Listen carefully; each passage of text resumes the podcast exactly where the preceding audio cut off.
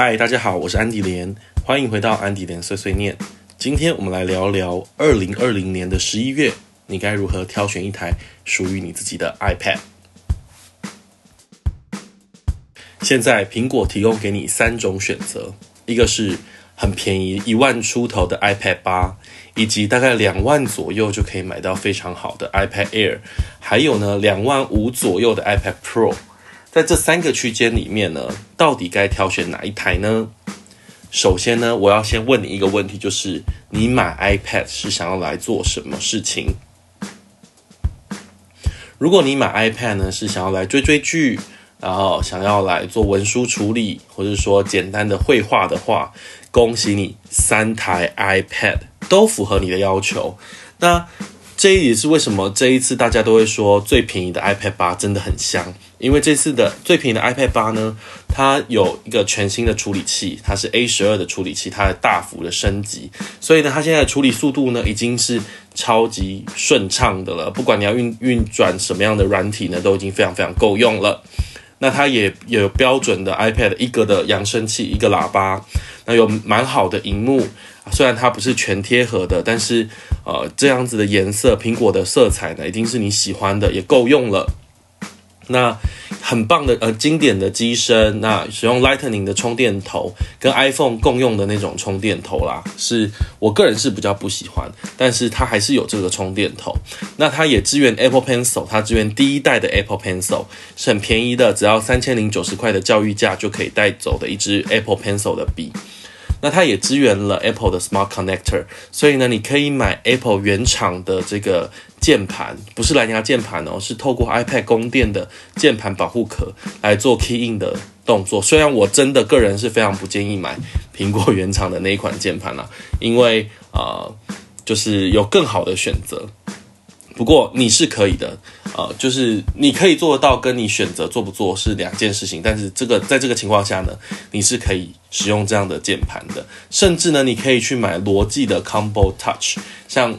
这些协力厂商的这些键盘，那这些键盘都不用充电，它不是直接连线到你的 iPad 上面，用采用有那个接触。就 Smart Connector 直接接触的方式，也不用充电就可以使用，非常非常赞哦。所以呢，如果你是预算有限的用户呢，iPad 八的一二八 G 只要一二九九零嘛，然后再买一个 Apple Pencil 三零九零，然后可能再买一个键盘保护套什么的，这样加一加一万五左右，甚至呃，如果再加键盘保护套，两万块以内就可以买到整套的 iPad，最完整的 iPad。那呃，再说说是最新推出的 iPad Air 4。这个 iPad Air 4推出的时候，我真的是很兴奋啦，因为它真的是几乎有 iPad Pro 所有的我想要的功能都有，尤其是 Type C support 啊，所有我想要的功能都有了。但是它的价格也在一个非常尴尬的地方，不上不下的哦。我最后是选择我自己最后是选择 iPad Pro。那我来问问看，我来聊聊看为什么我后来不选择 iPad Air。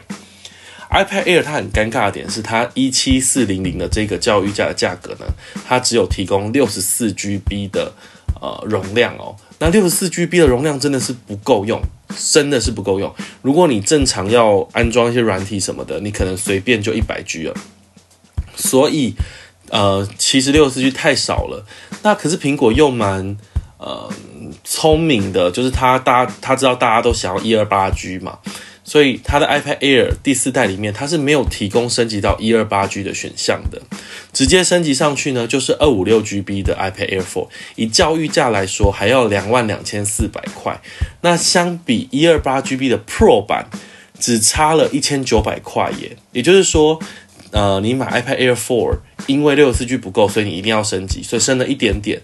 那你的那个价差，只要再加一千九百块，就可以直接买到最顶级的 iPad Pro 了。相信如果你是有需求要买到 iPad Air 的用户，应该就会鼻子捏捏就捏到 iPad Pro 了吧？这也是苹果的一个小阴谋哦。那我们来比较一下 iPad Air 4跟 iPad Pro 它的差别有哪些哦？首先，iPad Pro 跟 iPad Air 呢都支援第二代的 Apple Pencil。第二代 Apple Pencil 以教育价购买的价格是四一九零元。那这支 Pencil 呢，除了比第一代方便以外，它是使用磁吸式的充电方法，吸在你的 iPad 边边就可以直接配对跟充电，而且你可以轻轻的拍两下笔，就可以用擦布把东西擦掉，再拍两下可以变回铅笔模式。在使用上呢，非常非常的方便哦。我自己也很喜欢第二代的笔，而且我也觉得第二代的笔的阻力比第一代的笔大一点点，写起来字比较漂亮。但是就是其实呃，如果你的预算不够，iPad 八已经非常非常完美了。好，那我们继续讲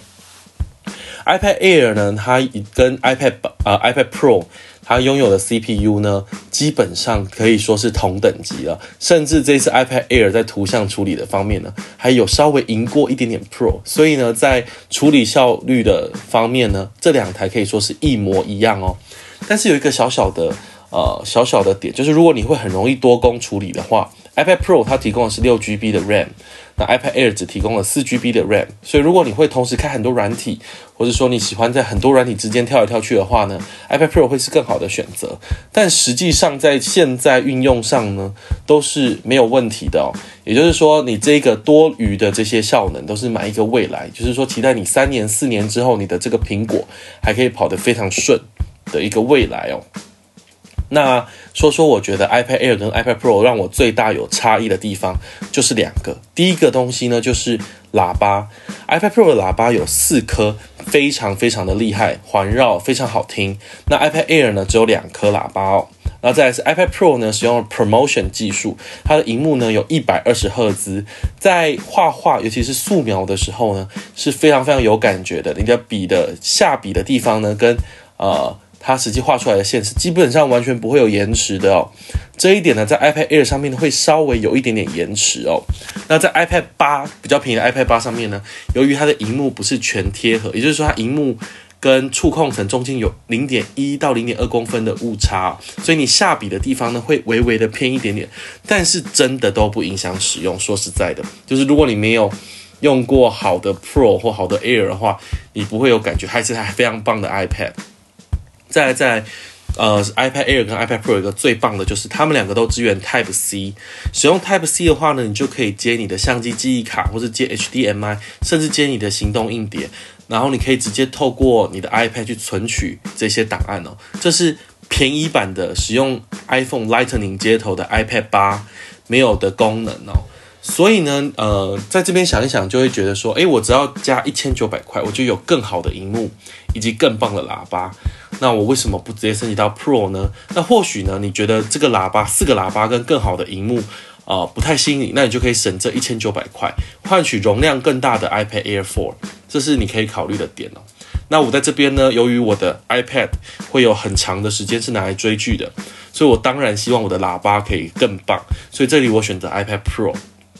那这四个声道喇叭呢，真的是让我非常的满意哦。我后后续呢，我就比较少使用我的蓝牙喇叭了。我呃，我出门的话就只带我的 iPad，我就不会带我蓝牙喇叭，因为它够大声，而且声音也够环绕，够好听哦。